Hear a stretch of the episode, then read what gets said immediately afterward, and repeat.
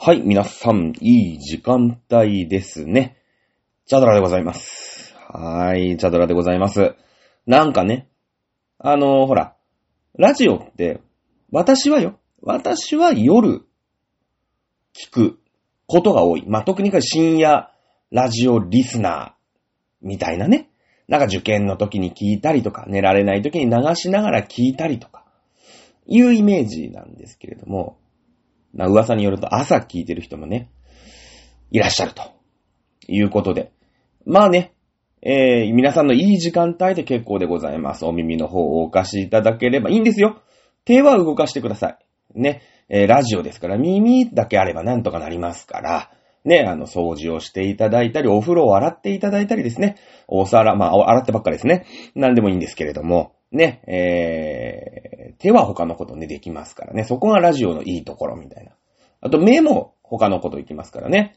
えー、いろんなものを見ていただいて、お耳だけ貸していただければと、はい、思います。でございます。はい、チャドルでございます。今日はね、でも先週よりは随分喉良くなったよね。いや、先週は、もう本当に体調がもう、ね、その5年間で一番悪いぐらいの大風邪をひきまして。いや、これはもうそろそろコロナやったかな、みたいね。ぶっちゃけなってたんですけど、一応調べましたよ。一応ね、なんかその、僕起点でいろんな人に移すのもどうかと思いましたので、そしたらもう、陰性だと。いうことでですね、えー、コロナバージンを見事守り抜く男ことチャドラでございますさあ。今日はね、喉はね、先週より全然いいんですけど、まあ、とにかく、ちょっと喉が枯れてんだよね。なんでか。今日ね、一日喋ってたんですよ。ね。あのーほら、まあ、万歩計みたいなのでさ、その、今日何歩歩いた、何歩歩いた、みたいな、やるじゃん。ね。で、普通の、うーん、なんていうのかな。デスクワークの人だと、なんか8500は歩こうね、みたいな。ね、1万は頑張りたいよね、みたいなさ。でもなんか、やっぱり1万とか8500って難しいよね。7800歩だったな、とか。あるよね。やっぱ肉体労働してる。私も若い頃やってましたけれども。肉体労働フルで働きますと。ね。あの、8時間耐久早歩き大会。みたいなもんですから。そうするとやっぱ3万とか、なってくるんですよ。ね。えーなんですけれども、その、ね、おしゃべり万歩計、うん。ね、おしゃべり万歩計がもし世の中にあるとすると、まあ今、なんで2回言ったかっていうと、おしゃべり万歩計って口に出したら、おしゃべり万歩計が言いたかっただけなんだけどね。声に出して喋りたい日本語ってたまにあるよね。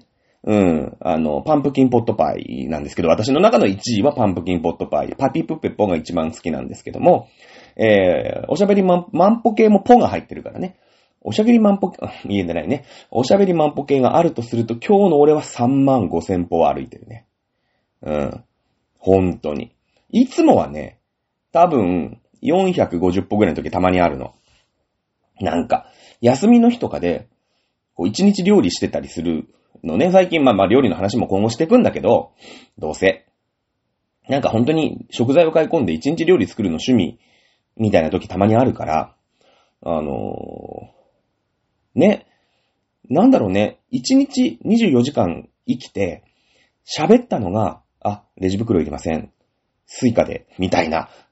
もうこの、この2センテンスしか喋んない時が、たまにあるし、なんならセブンイレブンにしか行かない時は、スイカですら言わない時があるのよ。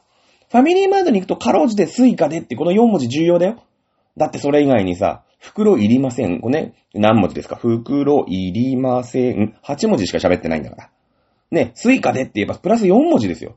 ね、もうだ40%くらい、ね、今日の、こう、おしゃべり万歩計プラスになるわけですよ。40%増ですからね。えー、でもね、セブンイレブンはね、あの、こう、スイカみたいな、交通系 IC とかさ、そのピッピって自分で押すんですよ。だから袋いりません。しか喋らない。ことが、たまにある。うん。ね。なんだけど今日は一日私出かけてまして。お友達たちと。ね。あのーたまに出かけるお友達がいて。まあ、この、こんなに遠出をしたのは去年ぶりなのかな？去年のこのぐらいの時期に、長野に、えー行きまして、多分この番組でもお話ししたことがあるんじゃないかなと思いますけど、全く同じメンツで、ね、僕のラジオの師匠たちと一緒にですね、えー、3人が3人、まあ、その、なんていうんですか、ラジオパーソナリティで喋ると。ね。えー、ベシャリーの経験がある3人が、まあ集まってドライブだって言ってね、今日は山梨に、まあ近場で、ちょっとこう、ケツがね、決まってたもんですから、12時間しか車借りなかったんで、あのーまあ近場で、ね、えー、ドライブ行こう。で、ほうとう食べよう。ね。僕はほうとうが大好きなんですね。あの平打ち麺がとにかく好きなんで、とにかくもう、ね、麺は太いければ太い方がいいと。ね。で、平打ちがいいと。うん。だからそのフェットチーネとかね、えー、きしめんとか、好きなんですよ。ほうとうも好きなんで。で、ほうとうは食べたい。ね。いうことで今日山梨までドライブ行ってきたんですよ。ね、朝、8時集合。ね、車借りて、行って、飯食って、ね、紅葉ちょっと見て、うーん、帰りになんかお茶がしたいね、なんてね。あんみつを、クリームあんみつを食べ、アイスあんみつみたいなのをちょっと食べて、まあ、帰ってくると。お土産買って。ね、帰ってくると。もうずっと喋ってんの。もう、なんだろうね。あの音楽がかかった瞬間が1分もない。ねえずっと喋っても、何喋ってるっていうか、その、やっぱその、なんていうの、ラジオパーソナリティだ、なんてね、自分で思ってる人たちが3人で喋ってるから、やっぱこう、ここはあいつに喋らしとけ。ね。で、その、自分は、好きあらば突っ込んでいこう。ね。とかさ。その辺の間は、まあ、なんとなくこう、お互いに分かってんのよ。うん。ね。だけどまあ、脱線するんだけど、だって、フロア D がいないから、どんどんどんどん話は脱線、フリートークだからね。どんどん脱線していくんで、今、え、何の話だったっけ？みたいなことはよくあるんだけど、まあ、とりあえず、ずっと喋ってるわけよ。ね。で、そんな、え、ドライブをですね、フルタイムで、ね、12時間ほど、まあ、ほぼほぼ12時間、フルで、えー車返したの夜7時ぐらいでしたが、11時間はもう車ずっと乗って、飯食ってる時も喋って、みたいなのを今日やってんのよ。で、家帰ってきました。えー今日はラジオ収録の日ですから、夜9時から収録ですよね。うーん。ということで、今日はでもね、いつもと、いつもと違うのは、口が温まってるね。その、やっぱりさ、口と脳みそとがさ、ね、一緒の作業じゃん。こう、ラジオって。一応考えながら喋ってんですよ。で、なんか考えてなさそうだけど、一応考えてんの。これ喋ろうとか。あ、これとこれでこういう風に繋いでいこうとか。まあもちろんね、喋ってるうちに、うーん、違う化学反応で脱線すること、これはあるんだけど、まあ一応考えてるんですよ。だけどその、やっぱり人間のさ、こう、イメージしてることと、口もね、その手、や例えばバットを振るとか、ラケットを振るとか、ね、ボールを取るとか、そういう筋肉の動きだから、喉も、口もね、喋るっていうことも、それはそういうのと一緒だから、筋肉をこう、喉からこう、喉から指令で動かすから、そこが、リンクしてないと、うん、これうまく喋らないんですよ。なんかこう頭で思っているイメージなんだけど、口がうまいことこう出てこないとか。あと脳みそ、口は喋りたいんだけど脳みそがいまいち回ってないと、うーん、言葉がこう、引き出せないとか。っていう、やっぱそういうイメージがあるじゃない？だからその、うーん、わかんないけど、野球の試合の前とかさ、ね、サッカーの試合の前とかっていうのをこう、アップをしたりとか、ね、キャッチボールをしたりとか、そういうボールをちょっとこう蹴蹴ってみたりみたいな、そういうなんか遊びみたいなね、そういうアップをしながら、こう、今日、今から俺はね、そのサッカー、ボールを蹴るっていうのをやるんだよっていうイメージ作りをこうしていくわけじゃないですか。ね、そういうそういうことですよね。ね。で、そのやれ、それをやっぱやらないといきなり、こう、ボールよいドンって切る、蹴るとかさ、ボールを投げるとか、ボールを打つとか、いうのって、そのイメージはもちろんできてる。だけど、やっぱ体がついてこない。そこがリンクしないと、うまいことできないから、そういう準備運動とかさ、アップとかみんなするわけでしょ、運動も。これ喋りも一緒なんですよ、多分。だから、ちょっと喋っとかないと、うまいこといかないんですよ。今日はね、なんだろうね、もうフルマラソン走ってきてますから。うん。あのー、頭と口のこのリンクに関しては、ほぼ完璧。だから多分ね、この番組よく聞いてらっしゃる人、まあ何人か私も存じ上げてますけれども、今日口回ってんな、あいつね。あの、なんかこう、詰まるところないなって思ってる人は、お、俺、リスナー、ね、えー、5つ星ですよ。ね。俺シュランの5つ星をあげます。あれ、ミシュランって3つ星だけなんだっけ ?5 つ星ないんだっけ？ね。まあ、じゃあ、じゃあいいよ。アマゾンでも何でもいいんだけど。じゃあ、星3つ。ね。えー、あげ、あげられますよね。多分俺も今喋ってて、あ、今日は、こう、言葉がスムーズだなって思ってます。いや、問題は、ね、あの、俺マンポ系、おしゃべりマンポ系で、おしゃべりマンポ系大事だよね、言わないとね。おしゃべりマンポ系で3万5千歩歩いてから今やってますんで、あの、くたびれてるっていうね、ことなんで、今日の1時間喋りきることができるかと。うん。45分ぐらいで、疲れたな、ね、えー、いう風になってしまう可能性があるよね。うん。と思いますよね。まあ、旅のね、えー、詳細は、あの、今日ね、ビシッと喋りたいんですけれども、あの、結構その、マリアントワナンテ編というか、えー、まあ、ベルサイユのバラ編も、結構佳境なのよね。今日大事会なんですよ。まあ、1時間フリートークしてもいいんですけどね。まあ、そっちもしっかり、あの、やっていかないと。まあ、いつまで経っても終わらないんですよね。えー、終わりませんよ。だって。うん。えー、いうことで、じゃあそろそろね、あのー、フリートーク、ね、えー、以上でございます。というところでございますね。はい。どうしましょうかね。メールなんかもいただいてるんですけれども、えー、メール最後に読もうかな。うん、ベルバラ最終回の時にまとめて読んだりしようかなと思います。あの、ただでさえね、ずっとベルバラやってきて、で、その、ベルサイユのバラが、い、一、なんていうの？こう、最後の最後で、まあ、フランス革命に突入していくわけだよね。で、その前に一回フランス革命しっかり整頓しとかないといけないよね、ということで、その、うーん、ベルバラの流れをぶった切って、2回ほど歴史会を入れたわけですよ。え、なってくると、じゃあ、前回ね、あの、どこまで、うーん、喋ったかと。いうのはですね、すっかり忘れてる人も非常に多いと思います。というか、俺すら忘れてるから。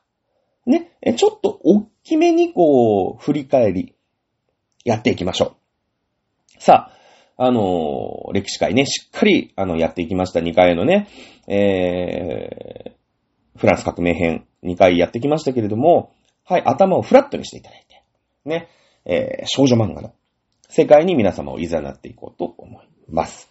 さあ、はい、えー、どっから説明すればいいんですかね。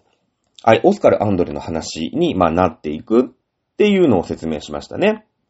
はい。まあ、こっからは、まあ、あの、マリアントネット、マリアントネット、一番有名人ですから、マリアントネットを中心とした物語。まあ、フランス王家の物語なんですけれども、この物語はですね、ね、あの、まあ、断層をしたというか、ね、男として生きていくぜ、みたいな、うーん、オスカルと、まあ、その、お付きのアンドレ。この二人がですね、織りなす少女漫画だということを忘れてはいけないわけですね。今まではじゃあ、何が言いたいかっていうと、この二人の、まあ、今後？みたいなことを言いたいがためにずーっとフランスの舞台を借りていたと言っても過言ではないわけですね。えもちろん史実のことも当然、えー、語られているわけなんですけれども、はい。フランスのルイ16世とマリー・アントワネッの間に生まれた待望の男の子でしたね。えー、ルイ16世が、まあ、包茎手術したみたいなね、不妊治療をしました。まあ、そういったことで、ね、えー、結構経ってから生まれた第一王子ジョセフ。ね、えー、このまますくすくと成長すれば、ルイ17世として、次の、まあ、王太子、そしてルイ17世として王様になるべき存在の男の子、長男でございます。はい、ジョセフが倒れるわけですね。この子、病弱なんですよね。えー、アントワネットお母様でございます。そばで必死に自分の息子を励まします。ね。ですけれども、まあ、こう、なんて言うんですか、熱にうなされている自分の子供、ジョセフはですね、やっぱり男の子です。ね。えー、そばにいるお母さんよりも、親父、ね、ルイ16世の名を、まあ、夢枕にこう、見るわけですね。で、えー、親父助けてくれと。僕頑張るから。ね。親父の名前をやっぱ呼ぶわけです。まあ、そこは男の子ですから。やっぱ生まれながらにして、ルイ17世というかね。まあ、次の王様ということで、お父さんは非常に意識をしているんでしょう。やっぱお母ちゃんとしては、ショックだよね。うーん、ショック。だってほら、なんていうの、その、初めてさ、子供がパパっていうか、ママっていうかの争いみたいなちょっとあるじゃん。やっぱね、ママのがずっとおっぱいあげてますから、ママってやっぱ言うんだよね、最初に。で、ね、出会ってる時間が大きいですから、赤ちゃんの時なん。言うけどほら、パパって言われたい、みたいなさ。ね、初めてどっち呼ぶのみたいな問題結構あるじゃない。まあ、ここでね、うーん、病気にうなされている自分の息子、長男が、まあ、パパの名を呼んでるわけですよね。えそうすると、まあ、アントワネット的には、まあ、こう、ショックになるわけです。ね。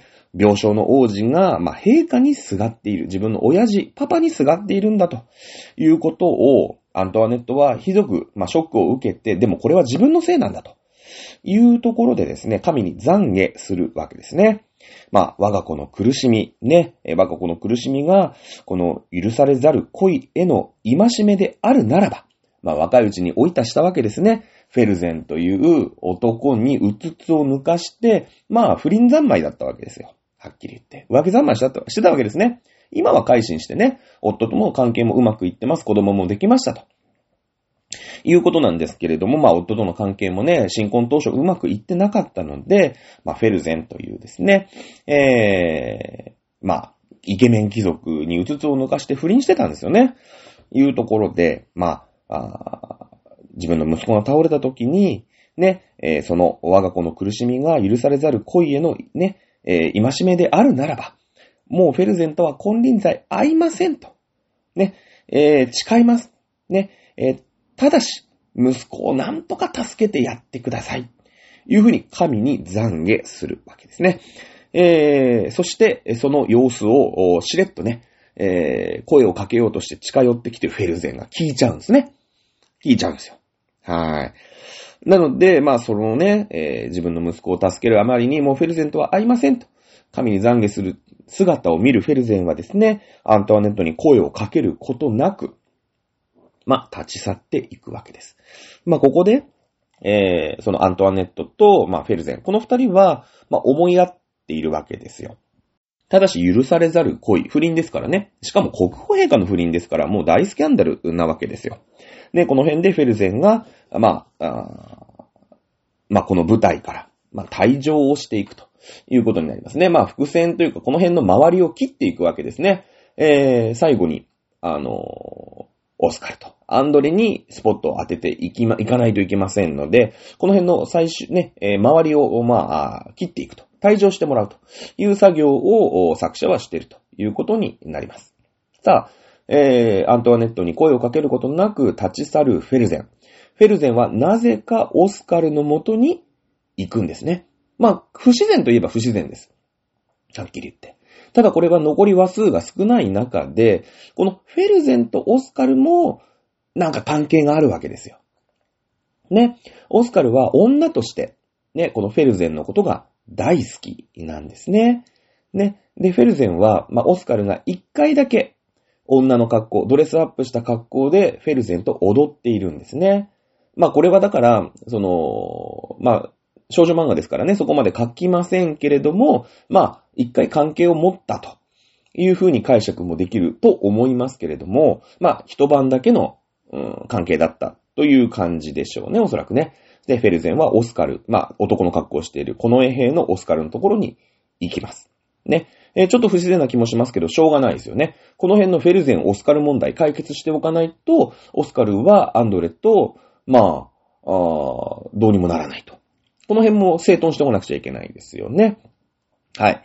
えー、話しているうちにですね、フェルゼンはあの時踊った、ね、すごい綺麗な女の人、まあ、一一晩お相手したんですかね、えー、が、あの、オスカルだということは今まだ知らないんです。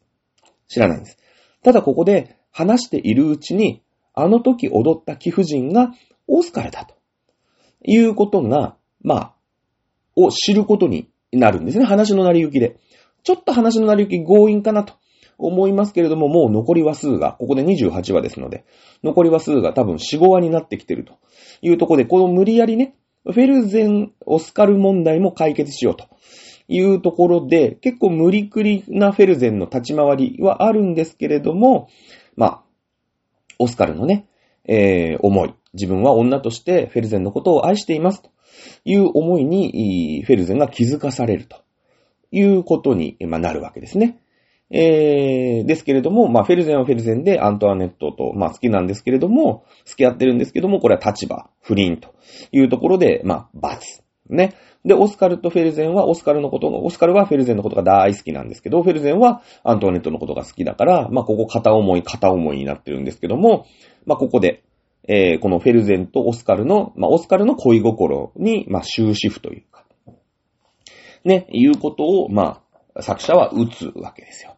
ね、えー、いうことで、ここは、まあ、話してるうちに、うーん、あの時の貴婦人は実は私なん、私オスカルなんだよ、と。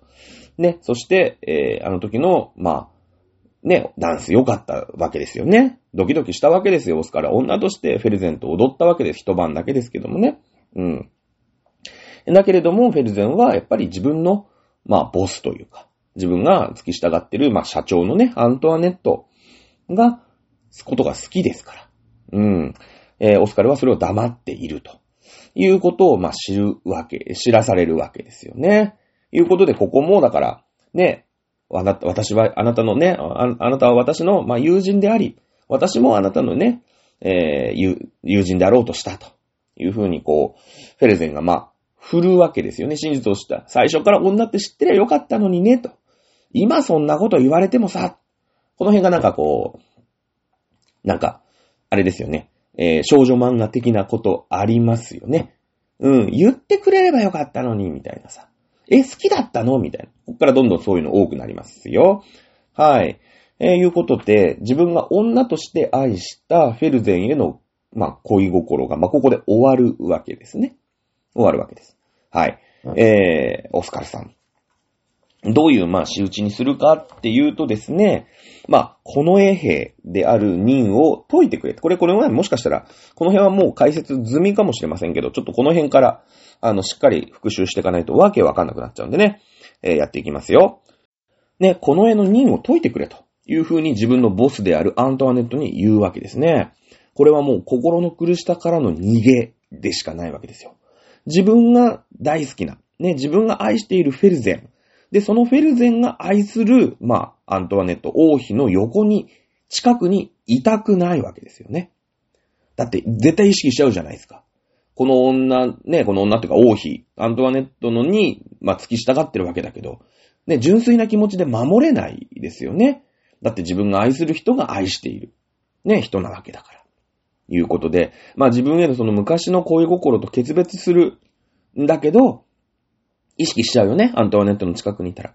ということで、えー、もともと、親父によって男として生きろっていう風に、まあ言い聞かせられて、でも私は女なんだと。ね。今この辺 LGBT とかありますからね、ちょっと発言的には微妙かもしれないんだけれども、まあ、女なわけですよ。自分は女なんですね。ただ周りが男として生きよう。生きなさいっていうふうに言ってるから男として、まあ、生きてる。っていうのが、まあ、オスカルなんですけれども、ここで自我が男になるんですね。もう私は男として生きるんだと。ね。だから今までのその、報われない恋に、まあ、我慢、ぐっと我慢している女の私は捨てて、男として生きるんだと。開き直るわけですね。まあこれは、もう今までの自分からの逃げっていうことになりますよ。ね。で、その男として生きていくから、もうそのアンドレがね、今まで自分のお供でね、こう付き従ってるんだけど、もう友をしなくていい。いうことで、もう、その、また逃げを打つわけですよ。ね。で、アンドレはさ、アンドレはさ、オスカルのことが、これまたここもまた片思いなんだよ。ね。アンドレはオスカルのこと好きなんだけど、ま、身分が違うよね。アンドレは平民なんですよ。オスカルは貴族、ゴリゴリの貴族ですよね。名門中の名門です。だから、そんな恋が、うーん、実るというか、まあ、そんなのを口に出すのもいかんと。いうことでアンドレはそれ、アンドレはそれを言わずに来たんですけれども、もうアンドレもね、そんな自分から、まあ自分との関係も断ち切って、ね、で、自分のオスカルの恋心からさ、逃げようとしてるのを見て、俺も辛いんだよってもういっぱいいっぱいになっちゃう。アンドレもね。ということで、もうアンドレもそこで爆発して、こう力ずくでね、俺だって男なんだよと、お前女やんけっていうことで、こう力ずくでね、チューしちゃうんですよ。アンドレもいっぱいいっぱいなんだよ。だってね、その、黒の騎士事件で、まあ、目は見えなくなるわけだよね、怪我を負って。で、自分の恋はさ、ずっと伝わんないんだよ。もうだって、もうなん、そんなフェルゼンが来ましたぐらいのね、そんな5年6年じゃないんだよ。もう幼馴染の頃からずっと好きなんだよ。ね。ででも思いを伝えられない。辛いじゃないですか。で、そこでね、自分のその、まあ、オスカルが、まあ、フェルゼンへの思いをね、えー、まあ、断ち切るというために、まあ、自分の今の職場とかさ、そういうのから逃げてるっていうのを見て、もうやっぱ何、なんで声をかけていいかわかんないじゃん。ね。そこでだから、もうそんなこと言うけど、じゃあ言わしてもらうけど、なんかそんな友をしなくていいとかね、言って、俺をなんかそういうなんか、一人の部下みたいな感じでリストラしようとしてんだけど、じゃあ言わしてもらうよ。俺悪いけど、20年オスカルあんただけ見て、ずっと好きだったからね、ここで告白するんですよ。ね。で、しかも、アンドレは、ここでオスカルが自分のこと好きだったのつって、えって言って、このなんていうの、この、全然男として生きて意識しなかった幼馴染が、ずっと子供の頃から私のこと好きだった問題を、もうほら、なんだろう、王道じゃん。なんか王道じゃない？あの、こう、少女漫画っぽくなってきたよね。うん、いいと思う。で、まあ、チューはしたんだけれども、で、こうなんか、胸をね、ビリビリビリとか咲くんだけど、まあ、ね、そこはさ、こう、なんだろう、一筋の涙を見るわけよ、オスカルの。アンドレそんなことをするんだ、ひどい、みたいな感じで、はっっていうことで、もうさ、そこはね、なんかこう、アンドレも、まあ、最後の一線は超えなかったんだけども、まあ、そんなことが、二人であるわけさ。ちょっと気まずいよね。うん。で、気まずい中、ね、まあ、オスカルは、男として生きていく。まあ、自我を男にするわけですよ。無理やりですよ。もう女なんだよ。女なの分かってんだけど、より自分は男だね、言うて男として生きていくために、あのー、フランスのね、衛兵隊。まあ言いましたよね、これね。あの、フランスの新選組みたいな。うん、生まれは悪い、ゴロつき集団です。ね、そういうね、民間のゴロつき集団を、その警備に雇ったんですね、江戸時代もね、新選組って言って。その、もうほら、江戸幕府も最後の方にわけわかんなくなって、みんなもうお金もないし、で、えー、ちゃんとそういう治安も悪いし、で、その将軍が、京都にね、その開国するしないみたいので、お伺いに行くみたいな。今みたいにショートメールとかできません。電話とかでないですから。ああでもない、こうでもないって手紙でやり取りしてたらさ、拉致が開かないから、じゃあ将軍今度京都に行くってことになって。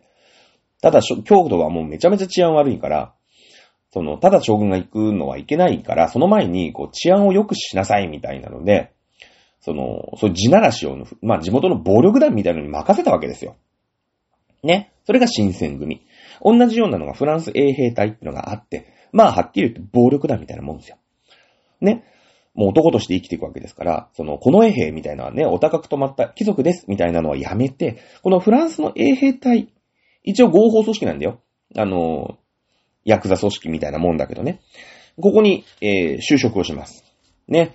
えー、なんですけれども、まあ、そんなね、貴族の、しかも女子、女だと。こんなところがね、うまくいくわけがないわけですよ。荒くれ者集団ですからね。なんだあいつはと。ね。いうことで、えー、その入隊式の新しい隊長が来るぞっていう入隊式に、えー、あれなんですよ。誰も、こう、出勤してこないわけですよね。舐められてるんですよ、完全に部下に。で、そこに一人いたのが、アンドレなんですよ。アンドレ。ね。アンドレは、もうね、そんな、自分のさ、自分もいっぱいいっぱいだから、ね、無理やり襲ってチューしちゃったわけですよ。で、こう、シャツとかもビリビリってやっちゃって、結構、レイプ寸前みたいなね、感じでひどいことして、すげえ気まずいんだけど、で、俺が悪かったと。でも、でも俺はあいつを守るしかない。あいつを守れるのは俺しかいない。で、しかもその、衛兵隊っていう荒くれ者組織の新戦隊、新選組みたいなところに、うちのね、オスカルちゃんが、まあ、隊長として来ると。じゃあ俺は、この衛兵隊に先回りして入部して、入隊して、近くの一番近くから、オスカルを守ってやるんだ。いうことで、あの、アンドレがね、衛兵隊に入隊してんすよ。何してんのっていう話じゃん。でももう、そのぐらい私の思い強いからね。ね。ひどいことしたの分かってる。俺だって、ね。普通だったら俺だって、オスカルから逃げてよと。うん。ね。だけど俺は逃げないよ。ね。お前のことを一番近くで守ってやるからなと。これは俺が勝手にやったことだからと。ね。だってほら、衛兵隊だから、その、ね、オスカルの従者っていうわけじゃないですからね。うん。ね。こう、ここがだからさ、その、アンドレのブレない恋みたいな、愛みたいなのに、読者の女子はキュンとするわけよ。もうこっからだからもうアンドレとオスカルの話になっていくわけだ。うん。そのためにだからフェルゼンとかは退場して、もうアントワネットとかもこう、物語からはね、本筋からは退場していくと。いうことになるんでしょうね。はい。で、でもほら、アンドレだけが、その入隊式にね、隊長の、まあ、歓迎式みたいなのに来ても、まあ、しょうがないですよね。他の人みんな欠席してますんで。で、ま、いろいろ揉めるんだけど、その決闘でね、まあ、最終的には荒くれ者集団ですから、まあ、殴り合い、まあまあ、決闘っていうか剣を使うんだけど、殴り合いで解決するんですね。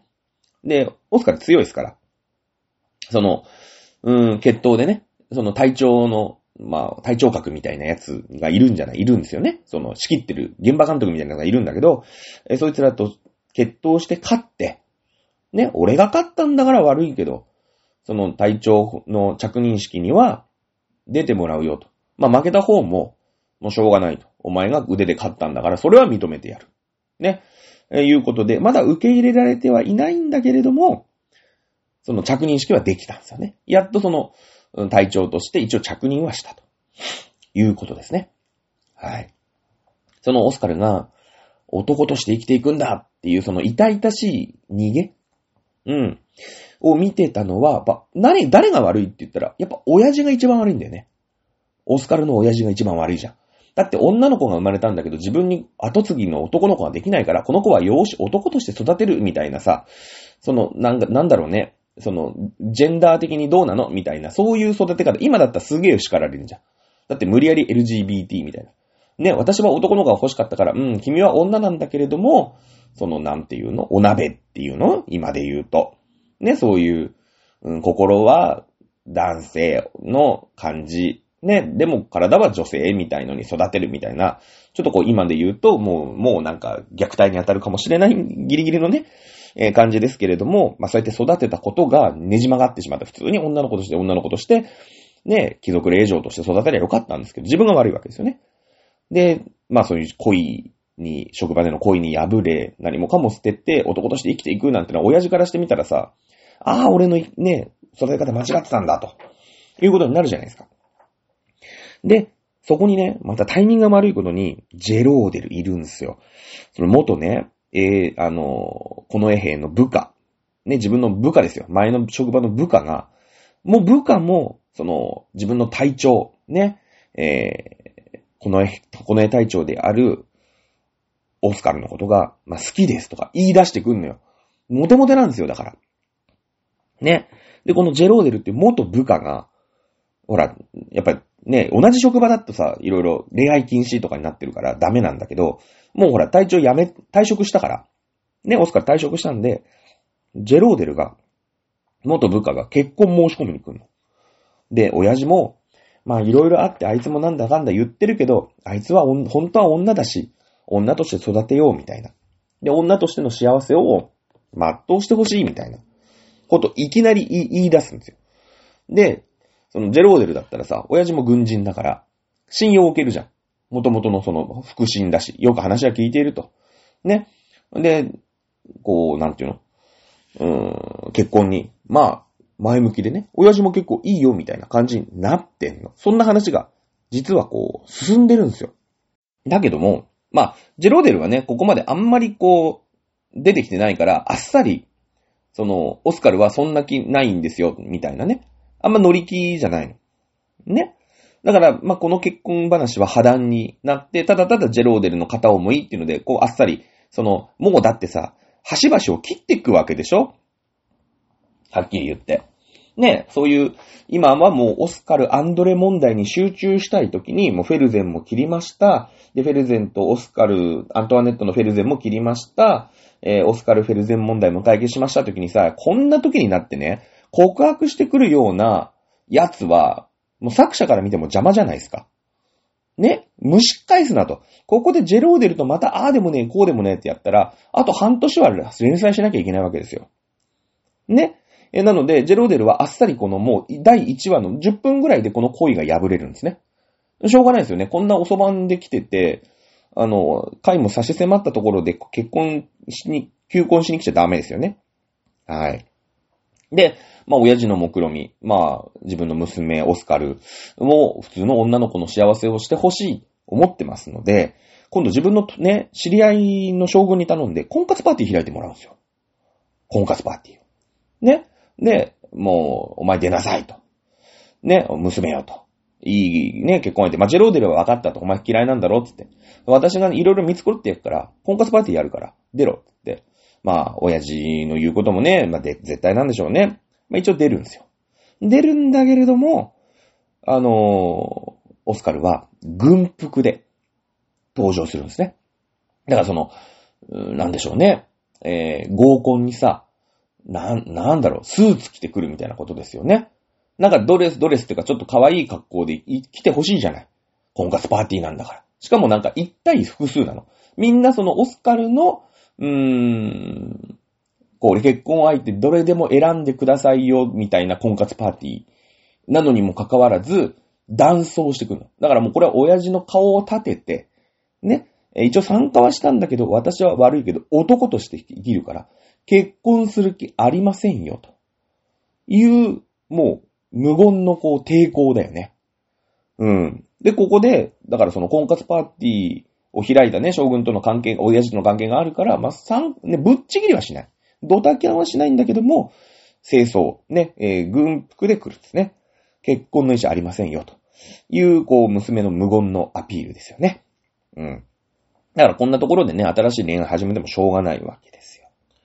さあ、そんな感じで男として生きていく。まあ、このね、えー、この衛兵を辞めて、衛兵隊で生きていくと決めた、うーん、で、まだね、隊員には認められていないわけですから、やっぱここでね、隊員に認められるエピソードが入ってくるわけですね。ある日。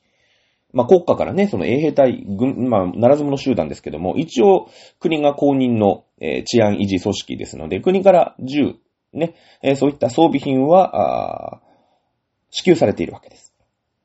そこで、ある日ね、えー、支給された銃をなくしましたという隊員が、ラサールさんという人なんですけど、ラサール君という人なんですけども、いるんですね。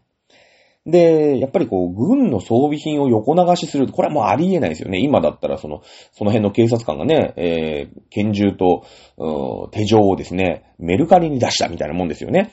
絶対許されないですよ。ね、あの、もう銃殺刑なんです、当時で言えば。なんですけれども、うーん、もうこれはね、やむにやまれる理由があるわけですね。えー、この、ラサール君、貧乏すぎて、もう自分が銃を売るしか生きていく手段がない。そのぐらい衛兵隊もいっぱいいっぱい。この人たち一般市民ですからね。えー、だけども、まあ、調べがついたらわかるわけですよ。メルカリに出てるわけでしょで、その番号が投資番号とかついてるわけだから、あいつのだっていうことになり、あいつは売りに出したぞってことがバレちゃうわけですよ。で、まあ、しょっぴかれるんですね。ラサール君は。で、まあ、ラサール君はですね、えー、しょっぴかれたことに、その現場隊長のアランっていう、まあ、これいい男がいるわけですよ。ね、仲間思いの。まあ、現場派のね、いるじゃないですか。なんか、いつまでも俺は現場派だみたいな人いるでしょあの、そういう人が、お前が部下を撃ったのかと。ね。あいつにも山に山れる理由があるんだろうけれども、えー、あ、お前がその国家に密告したから、自分の責任なのに、自分の部下なのにね、ね、えー、こう、何をしてくれんねんと。俺はあいつがしょっぴかれて銃殺されるのは許せない。ね。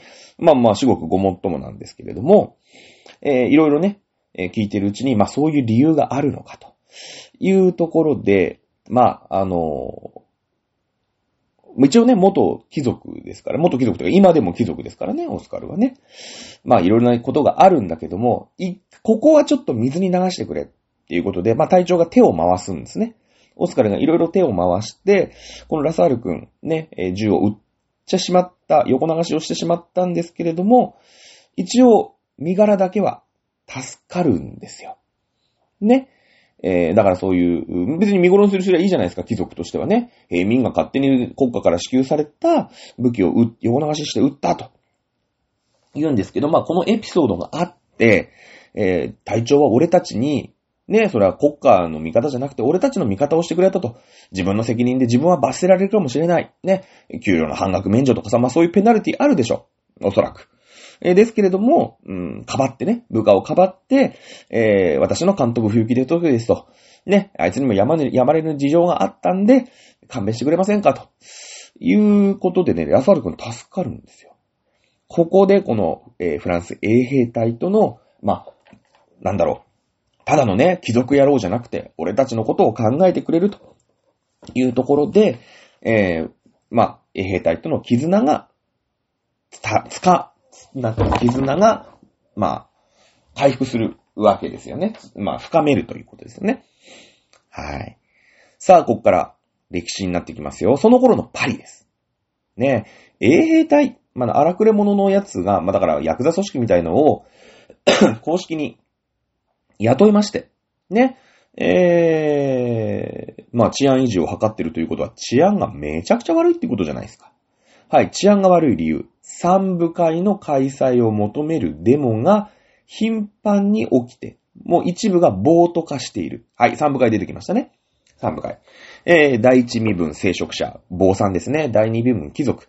第三身分が平民というところの国会。ずーっと開かれてませんでした。170年前に開かれて、今っきり、まあ、ルイ14世、絶対王政ですから、そんなもの開きません。王様が全部決める時代でした。ですけれども、まあ、あね、えー、この、まあ、平民の力が強くなってきて、三部会というの昔あったね、国会を、まあ、議論しようと。ね、いうことになります。ね、そして、その、第一身分と第二身分に課税をする。ね、課税身分、あの、身分で特権があったんですね。えー、冬の権、不入の権ということで、税金は取られなかったわけです。ね。えー、ですけれども、それはおかしいよね、ということで、あいつらにも課税をするべきじゃないかということを国会、三部会で討議するべきだっていう市民の暴動、デモが起きていたわけですね。さあ、1788年、ね、えー、新しい税金ばっかりで、フランスお金ないですからね、あの、戦争やりまくって。第三身分にどんどんどんどん課税する。ね、新しい税金が増えるわけですよ。平民はもう極限状態。お金ありません。ね。えー、三部会。まあね、その王様の力が弱くなってきた。市民の力が強くなってきたんですけども、三部会を求める運動の激化。そして一部貴族はね、やっぱり先見の明がある。このままだと王様と一緒に共倒れ、貴族と一緒に共倒れってのは嫌だよと。今市民の味方をしておけば、このままフランスで、えー、革命みたいなことが起きて、まあ王様にべったりよりも、なんか市民と一緒に行動したから楽、ね、いいな、みたいな貴族がやっぱいるわけですよ。ね。えー、そして逆に言えば、今の王様がいなくなった方が、失脚した方がいいっていう貴族もいるわけですね。一部貴族が裏切り、三部会が、まあ、開かれるわけですよね。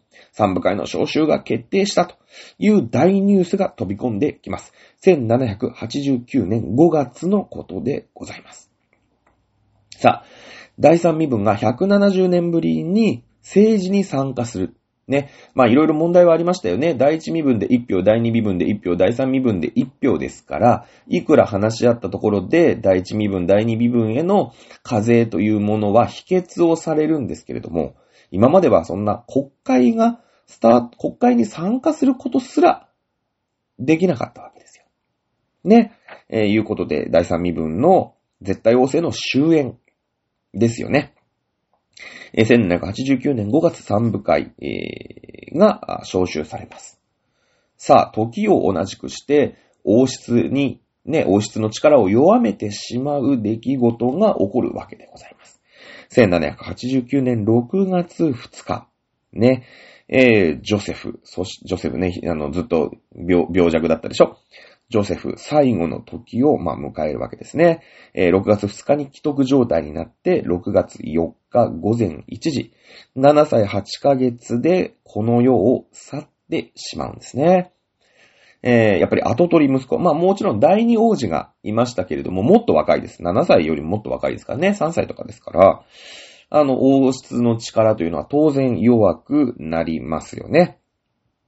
ね。えー、もう、この第一王子ジョセフの死、6月4日がですね、えー、この絶対王政をもう、への、まあ、破滅の、まあ、スタートということになるわけです。さあ、えー、三部会ね、先ほど開かれることが決まりました、当然荒れることは前回解説しましたよね。だって、身分は第一身分で1票、第二身分で1票、第三身分で1票というところで、えー、第一身分、第二身分への課税に対しては、第一身分、第二身分は当然否決。ね、反対。第三身分が賛成というところで、一身分1票だからね、当然、えー、会は、まあ、荒れるというか、まあ、紛糾しますよね。そこで、ロペス・ビエル出てきましたね。ロペス・ビエル出てきました。第三身分の、まあ、議員さんに今なっているわけですね。えー、平民代表として、えー、議員をやっております。ね。ここで、演説を打つわけですよ。第一身分、第二身分、ね、そりゃね、一票一票なんて言ってるけれども、国民全体を見てくれと。たった4%の少数が特権階級で税金を免除されている。しかも、その課税をするっていう法律に反対してね、課税させないようにしてるなんておかしいと。フランス全土で我々第三民票1票しか持ってないけども、96%の国民は第三身分なんだよ。いうふうにロペス・ビエールは演説を国会で打つわけです。ね。そして、まあ、このまま、あの、三部会をやっていても、拉致が飽きませんから。はい。1789年6月17日、平民に一部の貴族、そして聖職者が合流して、国民議会を名乗ります。ね、国民議会、まだね、あの、同窓会レベルです。勝手に言ってるわけですから。正式な国会は、あの、三部会です。ね。で、えー、平民に一部の、もう、拉致が開かないので、俺たちはもういいよってね、こんなとこで議論してもしょうがない。いうことで、えー、平民の 代表国民議会を名乗ります。この話もしましたよね。あくまでもこの時点では国民議会は王様いていいですよ。ただし憲法を作らせてくださいね。いう立憲君主制を目指しているということを忘れちゃいけません。えー、マリー・アントワネットとルイ16世を殺そうなんてミリも思っておりません。これ大事ですから覚えておいてください。さあ、えー、ここで歴史の部分に入っていくんだけれども、ね、えー、今度ね、国王陛下はですね、三部会、まあ、国会の入り口を閉鎖しろと。で、だからもう、うーん、国会を開けないようにしようという命令がですね、まあ、オスカルたち衛兵隊に下るわけですよ。ね。えー、まあ、閉鎖によって三部会が、まあ、開催できないよと。だから審議もできないよ、いうのを狙っているわけですね。1789年6月の20日、国民議会の結成から3日後でございます。ね。まだこっちの三部会の方が正式な国会ですよ。えー、議場を衛兵隊が取り囲んで閉鎖をします。ね。えー当然、国民議会はまだ同窓会レベル、同同好会レベルですよね。正式な国会じゃありませんけれども、これはね、やっぱ良くなかったですよね。だってさ、開いてれば、その議論をして、ね、粛々と否決をすれば、正式な、ね、三部会の方が正式な国会だから、ちゃんとしたルールにのっとって、はい、2票、反対2票、賛成1票ですよね。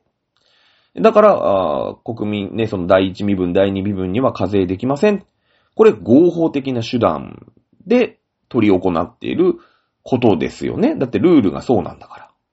なんですけれども、このフランスの衛兵隊に、うん、三部会を、うん、三部会を、まあ、開催させないように入り口を閉鎖してしまったわけですね。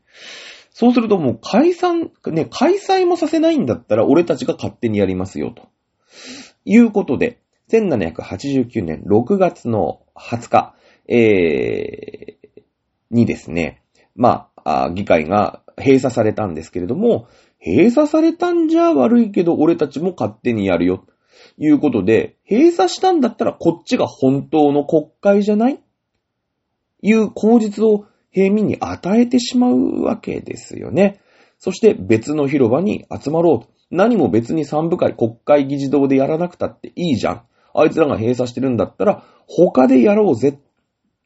いうことで、今まで同好会レベルだった国民議会が、その別の広場にね、集まって、えー、平民議員が、まあ、それを提案するわけですね。あ、もうあそこでいいじゃんと。何もいいよ。あそこ閉鎖してんでしょ閉鎖してんだったらもう使えないんだから、他のとこでやろうぜっていうことで、えー、まあ、テニスコートの誓い、ね、あの、球技場の誓いとかテニスコートの誓いとか言います。まあ、当時はね、テニスの前身のジュデポームっていう、まあ、あの、テニスの前身、テニスとね、スカッシュ足して2で割ったみたいな、まあ、競技なんですけれども、この球技場に、まあ、えー、議員さんたちがだって閉鎖されてんだから国会議事堂。閉鎖されてんだったら他でやろうぜ。ね。いうことになって、その、やっぱ握手でしたよね、正直言って。うん、閉鎖したら、もう他でやりますよ、いうことになるわけです。これがテニスコートの近いというふうによく、参考書なんかには書かれていると思います。で、テニスコートを占拠して、憲法を制定するまで、我々国民議会は解散しないよ。ね。いうふうにロベ、ロベスピエールは言うわけですよ。で、ここでほら、憲法を制定するまでって言ってるでしょ別に王様が辞めるまでとか言ってないわけですよ。王様をが好き勝手できないように、イギリスみたいに憲法を制定しますよ。言ってるわけです。ね。えー、やっぱりさ、議場が閉鎖したってのは良くなかったよね。うん。まあ、テニスコートの誓いをこう生んでしまった。ね、その、うん平民を勢いづかせてしまったよ。平民にその、自分たちが正当な国会なんだよというね、えーことを与えてしまったと。いうことになって逆効果だったじゃないですか。ね。ですけれども、じゃあ今度、王様の方は、えー、作戦を考えます。閉鎖しちゃっちゃダメだよね、と。ね。国民、そのテニスコートに国民が、うーん、集まっちゃうから。で、なんかそっちの方が正当な、だって議論をしてるわけだから、そっちが正当な国会ですみたいな雰囲気になっちゃうじゃん。じゃあ今度国王が何を考えるか。完全な閉鎖じゃなくて。ね。扉一枚しか開きませんよ。いやいやいやいや、だって、閉鎖したら、閉鎖してないんですよ。ね、で、ただ扉一枚しか開けませんよ。えこの頃、聖職者300人、貴族300人、えそして、え第三身分600人、合計で1200人で討議をしてます。扉一枚で一人ずつ、ね、身体検査とかして入場をしていくわけですよ。ね、え1200人ですからね。まあ、ね、120人、1人1分で入場したってさ、ね、120分で120人でしょ ?1200 人ってことは20時間かかるわけですよ。だからなんだろう、今で言う牛、今で言うっていうか、ちょっと前で言う牛歩戦術みたいなことですよね。うん。扉1枚しかなくて、そこでちまちまちまちま入場して、いやいや、やってますからと。ただ入場にごめんなさい、時間かかってるだけなんです。いうことで、えー、扉1枚しか開かない問題。で、完全に閉鎖すると外行っちゃいますから。いやいや、ここでやるんですよ。ただ扉1枚なんですよね。つ。すいません、全員の議員が入るまで20時間かかるんですよね。みたいな感じにする。ずるいですよね。そういうことになるんですよね。はい。オスカルは上からの命令を無視して、こんなのはおかしいと。扉を開けろと。いうふうに、オスカルは自分の衛兵隊の部下に命令をします。もちろん衛兵隊には扉1枚しか開けないで他の扉は閉鎖しろっていう指示が出てます。ね。出てるんですけども、オスカルはこんなのはおかしいと言って、す、えー、べ、ての扉を、まあ、衛兵隊に開けさせるんですよね。だってさ、ここで、その、うん、さっきのね、銃を撃ってしまった、横流ししてしまったこの、えー、エピソードがなかったら、ね、そこでこう、部下たちの信頼を勝ち得なかったら、この命令に対して誰も聞いてくれないじゃないですか。オスカルがここでおかしい。ね、市民の味方をするんですよ。で、扉開けろと。こんな命令はおかしいって言って衛兵隊が動くんですよ。このためのエピソードなんですね。ね、エピソードなんですよ。すべての扉が開けられて、議員が、まあ、続々とこう、入場をしていくわけですよ。だからその議、議会の議場のね、三部会の議場の閉鎖っていう、まあ、強行手段に出たことが、その国王に対して、今までのね、その、国王を殺そうなんて気まさらさらなかったんです。ただ国王は無茶しないでね、勝手なことしないでねっていう憲法を作ってっていうだけだったんだけど、国王の権威を落としてしまうわけですよ。ね。はっきり言って。で、そのアントワネットは、その昔から若いうちからスキャンダルすげえやってるから、アントワネットに対するヘイトはあったんだけど、国王ルイ16世に対するヘイトは、まあなかったのよ。別によくやってるよね。ちょっと気弱でデブだけど、まあ国王としてはまあ頑張ってんじゃねえっていう評価。ただ奥さんが派手だしね。無駄遣いしてるよね。いう感じだったんだけど、いや、国王が議場を閉鎖する。そのね、国王の権限で、まあ、命令を出してるわけですから、ここでね、国王の権限すらね、この権威も落ちちゃうんですね。うん。え当然、えー、まあ、国家の命令に従わず扉を開けたオスカルに対しては、えー、その、衛兵隊の隊長を、まあ、解任という、まあ、当然ですよね。命令聞かないわけですから。扉開けたんで、解任が、うーん、告げられます。はい。で、新しい、えー、任務が、あのー、なんでしょうね。その国民議会派を排除するようにと。ね。え、いう風に新しい隊長が来るわけですよ。オスカルの後釜が来るわけですね。そして、俺が命じると。ね。え、国民議会派を議会から追い出しなさい。いう命令が下されるんですね。オスカルはもう、隊長じゃありませんから。もう、なんていうの？こう、軍法会議みたいにかけられるために拘束されてます。ね。オスカル、まあ、逮捕されてるわけですよ。ね。で、新しい隊長が、その国民議会派を、うーん、排除しなさい。え、いう風にですね、命令をするんですけども、うーん、衛兵隊は、オスカル隊長は間違ってないと。うん。俺たちはオスカル隊長が戻るまで、あの、何の命令も聞かないよと。ね。え、いう風に、その、やっぱオスカルとの絆がほら、深まったじゃないですか、前で。あのためのエピソードありましたよね。だからその、衛兵隊も、新しい隊長のことは、まだ絆ができてないですから。聞かないんですよ。ね。俺たちの、うーん、オスカル隊長なんかしないけど逮捕されてるかもしんないけども、俺たちでも、あの隊長が戻ってくるまで俺たちはな、あの、俺たちの隊長はオスカルなんだと。オスカルの命令しか俺たちは聞かねえ。絆、絆ですよね。大事。さあ、そのね、自分たちに新しい隊長ができて、隊長がね、排除しろって命令しても動かない自分の元部下。もう解任されちゃいましたから、衛兵隊をオスカルは窓から見て涙するんですよ。ああ、よかったと。俺たちのね、衛兵隊、あの時の私のね、まあ命令はしっかり守ってくれたし。で、議会派を排除しろ。まあもともとね、衛兵隊、平民ですから。はっきり言ったら。ね。ならまあ聞かないんですけども、やっぱりこの、俺ね、衛兵隊との絆を再確認するわけですよね。こう、うーん、自分たちもね、その、ペイペイの隊員たちも逮捕されるかもしれないわけじゃないですか。命令を無視してるわけですから。でもこの、それに立ち向かう市民としての強い気持ちとか勇気に、やっぱり励まされるわけですよね。うん。で、あの、なんとかね、オスカルも、その、まあ、逮捕されてるんですけども、軟禁状態にあるわけですけど、なんとか自力で脱出するわけですよ。さあ、果たして、ね、で、えー、新しくね、もういいと。衛兵隊動かないんだったら役に立たないから、この衛兵。ね、この衛兵は正式な軍隊ですから、生まれもいい貴族ですから。ね、この衛兵に命令が下るんですよ。国民議会派を国会から排除しろ。いう命令が当然下ります。衛兵隊動きませんからね。はい。え、オスカルなんとか脱出しまして、ね、え、三部会、まあ、国会議事堂に向かうわけですよ。果たしてオスカルはこの衛兵から、ね、えー、まあ、平民の議員団を守れるのか、ね、いうところで、60分、本日も1時間経ちました。ということで、えー、今週はここまでですね。来週クライマックスであと1回2回で終わるかな。いうところでございます。